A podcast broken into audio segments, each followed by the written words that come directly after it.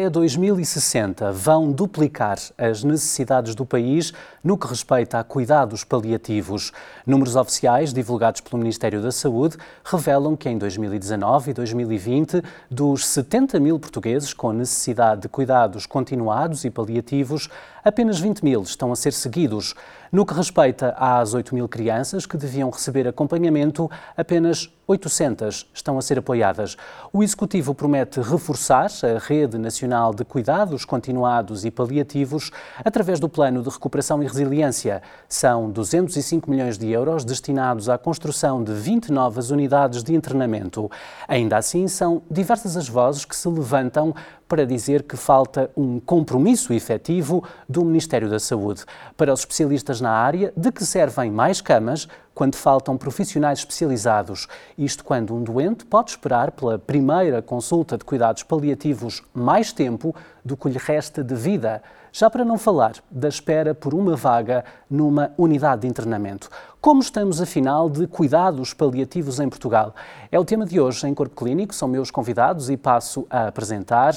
Em estúdio temos uh, Abel Garcia Aberras, médico, professor de Ética Médica, Bioética e Cuidados Paliativos na Universidade da Beira Interior, é presidente da Comissão de Ética do Hospital Lusíadas Lisboa, membro do Grupo de Estudos de Cuidados Paliativos da Associação Portuguesa de Medicina Geral e Familiar, também autor do livro humanização em cuidados paliativos. Através de videoconferência, contamos ainda com Isabel Galriça Neto, médica, mestre em cuidados paliativos, antiga deputada do CDS, autora de vários livros sobre a temática e também diretora na Unidade de Cuidados Continuados e Paliativos do Hospital da Luz. E, por fim, também através de videoconferência, Catarina Pazes, especialista em enfermagem comunitária e em enfermagem médico-cirúrgica, é enfermeira coordenadora da equipa comunitária Beja Mais e presidente da Associação Portuguesa de Cuidados Paliativos. Sejam muito uh, bem-vindos. Isabel Galriça Neto, começo precisamente por si. É um rosto muito mediático na defesa dos cuidados paliativos no nosso país. Que diagnóstico é que nos pode fazer desta área? Como estamos, afinal, em 2022? Muito longe do cenário ideal? Boa noite. Sim, muito longe do cenário ideal. Eu gostaria de dizer que, de facto, este meu mediatismo, se existe, e agradeço aos que me têm apoiado, é porque, de facto, existe trabalho, muito trabalho, muitos muitos milhares de doentes observados e tratados e, portanto, eh, eu agradeço o mediatismo, mas eh, prefiro que vejam nele eh, a questão de muito trabalho de proximidade e de competência clínica junto de doentes e famílias. Nós estamos longe porque efetivamente os cuidados paliativos são cuidados de saúde que deviam obrigatoriamente integrar o sistema de saúde e serem vistos como uma resposta do sistema de saúde moderno às necessidades de um conjunto da população que é cada vez maior, que são as pessoas com doença crónica, progressiva e que não se curam não necessariamente as pessoas que estão a morrer, como infelizmente ainda tantas vezes se pensam.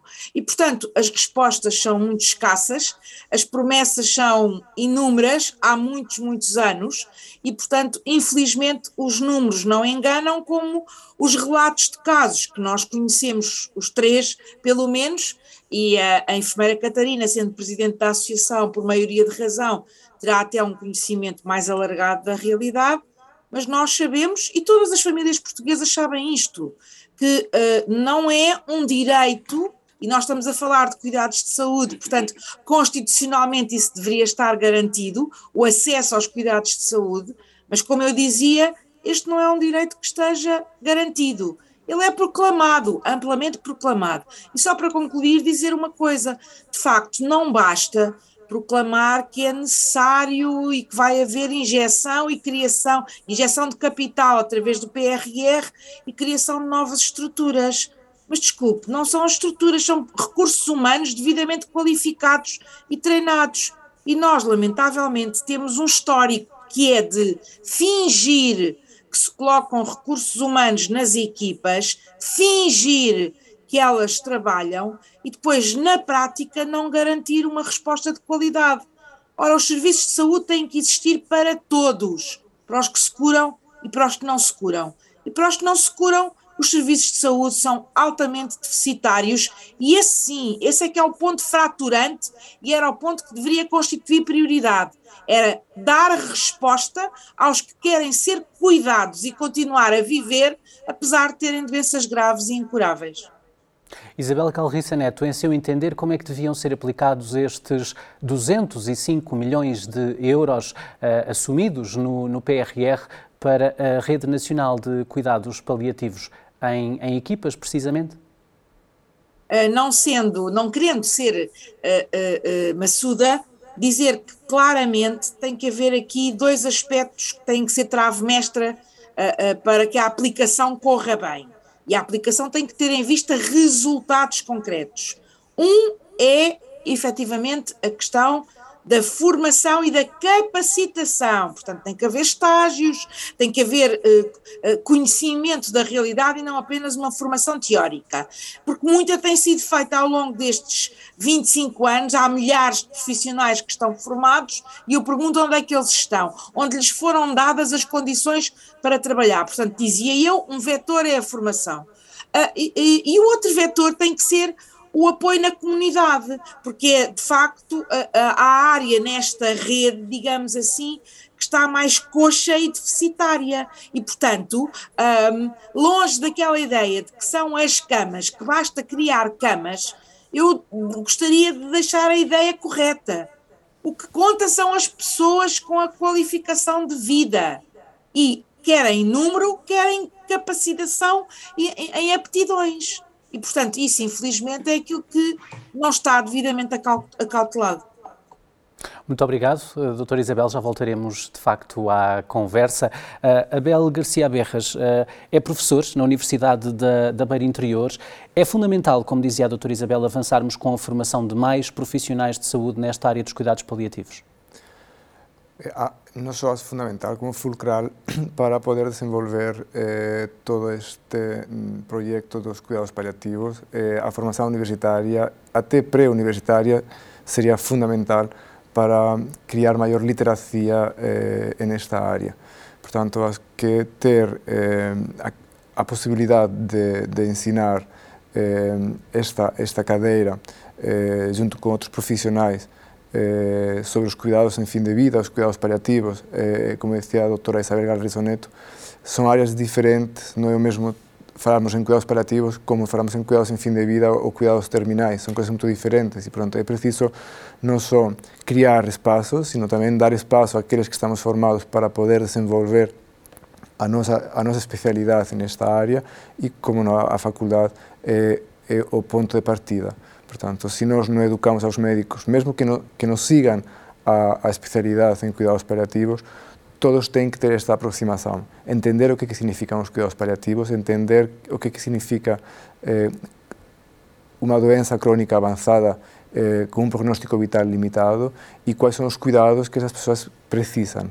Ao igual que também é necessário perceber que os cuidados paliativos não são só os cuidados hospitalares, como também são cuidados que estão inseridos na comunidade, porque também existem grandes necessidades socioeconómicas e, e, e, e emocionais e espirituais que são trabalhadas na comunidade.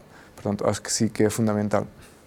Estabeleço agora contacto com Beja, onde se encontra a Catarina Pazes, como disse, é presidente da Associação Portuguesa de Cuidados Paliativos. Na preparação desta nossa conversa, confesso que estive a ler o Plano Estratégico para o Desenvolvimento dos Cuidados Paliativos para este biênio 2021-2022. Ah, bem sei que as associações e ordens profissionais foram ouvidas na sua elaboração, mas acredita que será possível concretizar tudo o que o documento propõe em apenas uh, dois anos. Uh, o documento acaba por não ter um cronograma nem metas definidas. Olá, boa noite. Uh, obrigada pelo convite.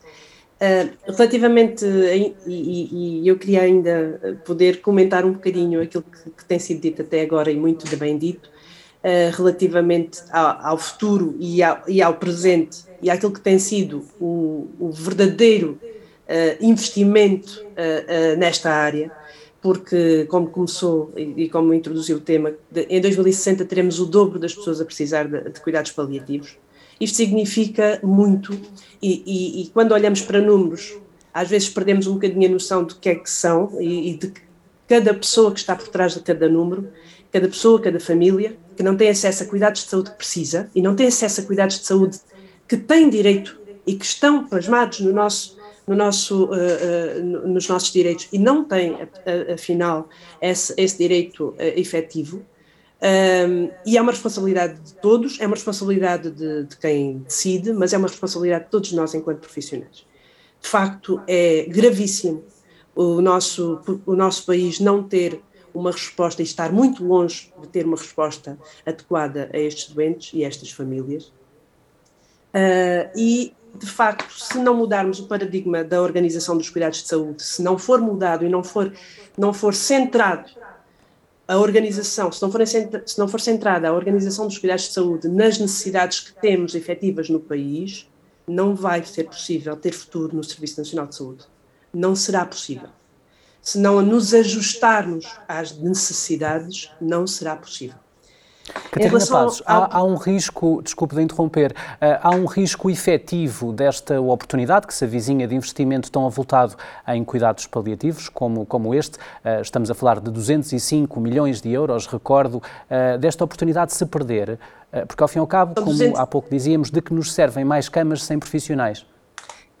Claro, são 205 milhões que estão para duas áreas completamente distintas que são 205 milhões que o PRR prevê para cuidados continuados e para cuidados paliativos. E são duas áreas completamente distintas. E só, e só, isso foi um erro. Ah, disse há, há, pouco que as associações foram, tiveram a oportunidade de ser ouvidas, a Associação Portuguesa de Cuidados Paliativos não foi ouvida. O, o Ministério não nos ouviu, não tivemos oportunidade, de, demos o nosso contributo uh, enquanto associação quando o PRR teve em auscultação pública. Mas, infelizmente, não tivemos a oportunidade de ser ouvidos na altura que, nos parece, que talvez fosse a altura certa para podermos ter alguma influência na uh, do PRR. São 205 milhões para duas áreas, como eu estava a dizer, e em que é muito confuso perceber o que é que realmente vai servir para o desenvolvimento e, e para o, a melhoria do acesso a cuidados de saúde especializados aos quais as pessoas com doença grave, avançada e que provoca sofrimento têm que ter acesso. Porque enquanto país nós temos que garantir este acesso e não temos esse acesso garantido. E portanto, é disso que estamos a falar. Estamos a perder, vamos perder a oportunidade, quase de certeza se olharmos para aquilo que está definido e para os problemas que temos e a, o desajuste em relação ao, aos problemas e uh, o desajuste que existe entre os problemas e aquilo que está definido como uh, o investimento que vai ser feito, é provável que, que vai ser que se, torne uma oportunidade perdida. As estruturas podem fazer falta. Eu não vou dizer que as unidades não, não são necessárias. O que, os, o que estamos a dizer é que não temos o mínimo dos mínimos neste momento, em termos de recursos humanos, em termos de recursos humanos capacitados, especializados para prestar estes cuidados, que possam prestar cuidados diretos, especializados aos doentes e às famílias e que possam assessorar os outros colegas que prestam também cuidados a doentes com necessidades paliativas, porque doentes com necessidades paliativas estão em todos os contextos do Serviço Nacional de Saúde, em todos os contextos do Sistema Nacional de Saúde e em todos os contextos de respostas sociais. Portanto, nós temos um, um, um, na comunidade e no, no, no, nos cuidados de saúde primários e nos hospitais, todos, vários profissionais que estão neste momento a prestar cuidados a doentes com necessidades paliativas e que precisam de assessoria de especialistas. E estes especialistas não existem, ou existem em pouco, em escasso número. E, e se não resolvermos este problema, então não vamos ter uma estratégia. Em relação à pergunta, não sei se ainda tem tempo, porque a pergunta dizia respeito ao plano estratégico. O plano estratégico Uh, foi feito, foi, surgiu para dar para um. Uh, houve um, um, um, espaço de tempo muito longo demais em que não tivemos Comissão Nacional de Cuidados Paliativos e em que não tivemos plano estratégico. E o plano estratégico não, vai, não é para um biênio, o plano estratégico uh, efetivamente é para um ano. E uh, será, será muito difícil Uh, com as coisas como estão, com a, a falta de priorização e a, o, o, facto de, de, facto, o facto de não termos os cuidados paliativos efetivamente como uma prioridade, não, não, não, não podemos estar otimistas, não consigo estar otimista em relação ao plano estratégico. Muito obrigado, uh, Catarina Paz. Já voltaremos a conversar. Regresso aqui a estúdio. Um, Doutora Bel, quando falamos destas equipas de profissionais de saúde especializados em cuidados paliativos, obvi obviamente estamos a falar de médicos, de enfermeiros, mas também de fisioterapeutas, de psicólogos. Uh, para implementar esta abordagem que é uh, holística em termos de cuidados centrados na pessoa, é preciso tempo e muita articulação. Este é outro grande desafio. É assim, as equipas são multidisciplinares, é verdade. Nós precisamos de tempo que não temos, porque tampouco nos é dado o tempo necessário para poder, de facto, ter este tipo de abordagem, porque cuidados paliativos não é só controle sintomático, é controle de muitos outros assuntos que têm a ver com, com o problema de ser um doente crónico, portanto, sofrimento social, sofrimento emocional, sofrimento espiritual, e, portanto, é, isto requer não só tempo de preparação e estudo, como requer o tempo necessário para as nossas consultas e para podermos, eh, eh, de facto, desenvolver um, um, um plano de, de, trabalho de cuidados que, que, que, requer um tempo que não nos é dado. E, portanto, eh, eh, como dizia a, a enfermeira Catarina, eh, o sistema de atenção primário é, é deficitário desde, desde a sua ontogênese. Portanto, desde, desde o princípio, nós temos um problema em Portugal que é a atenção primária. E, e, e é preciso uma grande reforma desta atenção primária também para podermos também dar este salto a, a estas unidades que são precisas de cuidados paliativos. Quando Portanto, fala dessa atenção primária, refere-se aos cuidados de saúde primários e à referenciação a atenção primária, estou, sim, ou nos próprios uh, hospitais também? Utilizei aqui um, um espanholismo. É, está a falar dos cuidados, dos cuidados de atenção primária, são os cuidados é, é, na comunidade, portanto, os centros de saúde, que são os que deveriam dar a primeira resposta a, a esses utentes. sendo que, também é preciso sensibilizar esses colegas, esses médicos? Como médico de família e, e estou convicto de que os cuidados paliativos começam na comunidade. Eh, os hospitais, eu trabalho num hospital, como é óbvio, eh, apesar de que existe esta consciência cultural em Portugal de que todos se passam nos hospitais, mas em realidade os cuidados paliativos têm que começar na comunidade. São os médicos de família aqueles que mais têm que ter conhecimento nesta área, porque e aqueles que têm que ser referenciados aos doentes nesta fase de vida. Somos nós que conhecemos o ciclo de vida dos doentes, somos nós que conhecemos as famílias dos doentes e somos nós que conhecemos a narrativa dos valores e de outras dimensões da, da, das pessoas. Portanto, é importante uma grande reforma também na, nos cuidados eh, primários, porque também os cuidados paliativos não ficam só pelo hospital. Eh, esta é a minha esta é a visão de outros países fora de Portugal, e entendo que eh, debemos formar aos médicos de familia especificamente en cuidados paliativos. Outras especialidades tamén son necesarias, mas eh, a medicina familiar geral joga un papel fulcral e fundamental na, na pirámide dos cuidados como tal. É, é, é importantísimo esos médicos estarem formados nesta área e, e serem reconhecidos os estallos para, para formación durante o internato. Regresso agora ao contacto com Isabel Galriça Neto. Perante a dimensão do desafio que nos é apresentado, já que enumeramos variedíssimos vetores, eh, sente, Soutora, que ainda não existe um compromisso efetivo do Ministério da Saúde e também do Governo em relação a esta área dos cuidados paliativos? Olha, duas ou três notas a propósito do que tem estado a ser dito e da pergunta que me faz. Uh, primeiro, uh, não é um sentimento, era bom que fosse apenas um sentimento uh, em relação à falta de compromisso. é uma realidade apoiada em factos. Portanto, quando efetivamente não se transforma a resposta de cuidados paliativos como algo que está com mais frequência, com mais profissionais, com mais número de equipas, seja no hospital, seja na comunidade, quando isso não acontece, aquilo que nós estamos a dizer, a observar, é que não há compromisso efetivo em que as coisas mudem. E eu queria aqui alertar, numa segunda nota, de que de facto programas como este são importantes, não só para os profissionais, eu espero estar a falar para a sociedade em geral, porque o compromisso tem que ser da sociedade que passa a estar consciente de que isto é um direito que ela não vê cumprido. Ou seja, o português, eh, mais médio ou menos médio, tem que ter consciência que no sistema de saúde deveria ter a resposta a cuidados paliativos ao seu dispor, tal como tem em relação à saúde materna, tal como tem em relação à pediatria, tal como devia ter em relação à saúde oral. Isto não é qualquer coisa que está nas franjas de, das respostas da saúde. Isto tem que integrar, os cuidados paliativos têm que efetivamente integrar as respostas de um sistema de saúde moderno, só pena de que se desumaniza e de que está a fazer pontaria ao alvo errado. Portanto, a sociedade, e eu espero que cada vez mais a sociedade tenha consciência dos seus direitos, porque leis e planos nós já os temos.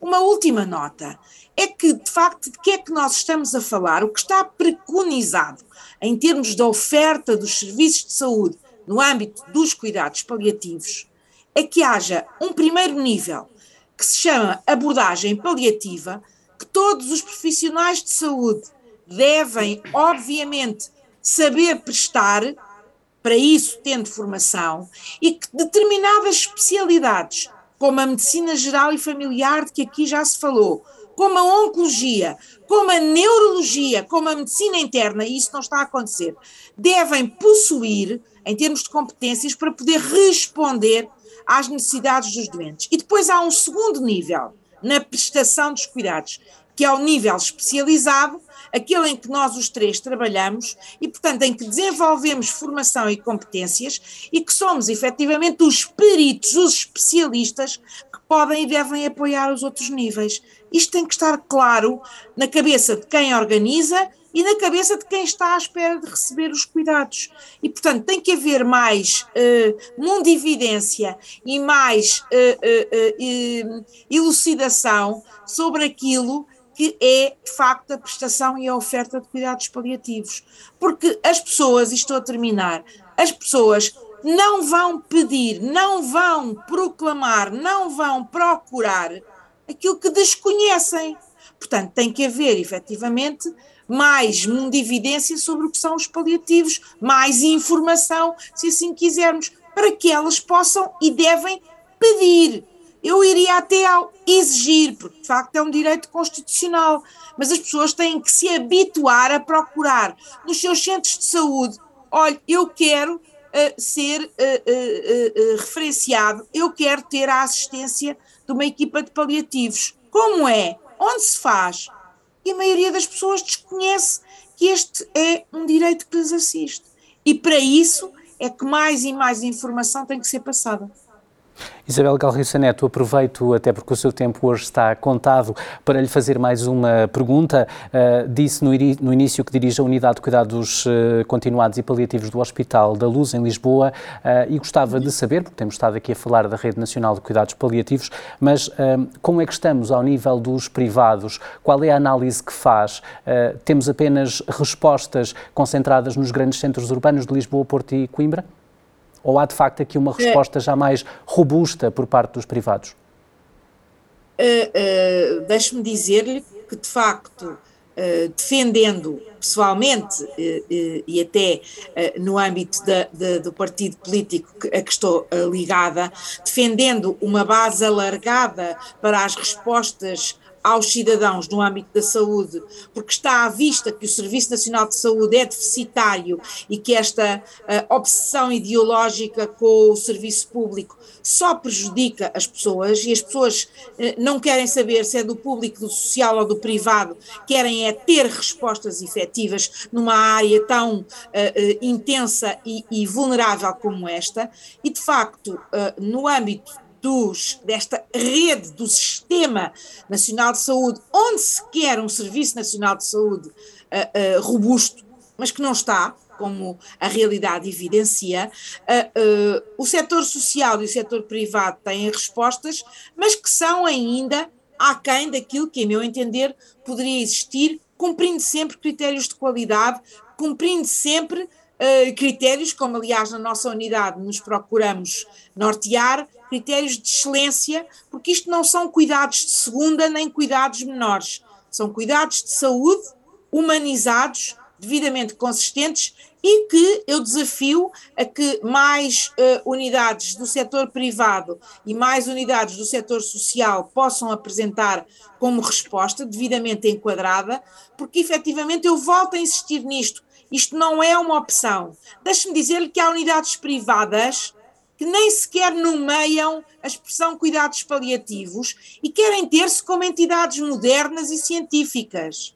Isso é falso. Se elas não têm no seu cardápio de respostas cuidados paliativos, não são unidades modernas. Posso lhe dizer que são unidades ultrapassadas, porque o problema da doença crónica está cá, o problema da terminalidade existe e está para ficar, e os serviços de saúde só serão modernos se efetivamente privados, sociais ou do Serviço Nacional de Saúde derem resposta a estes doentes. Aqueles que não dão, não são serviços modernos. Muito obrigado pela sua participação, doutora Isabel Galriça Neto. Uh, espero vê-la em breve também aqui no canal S+. Muito obrigado por ter estado hoje connosco.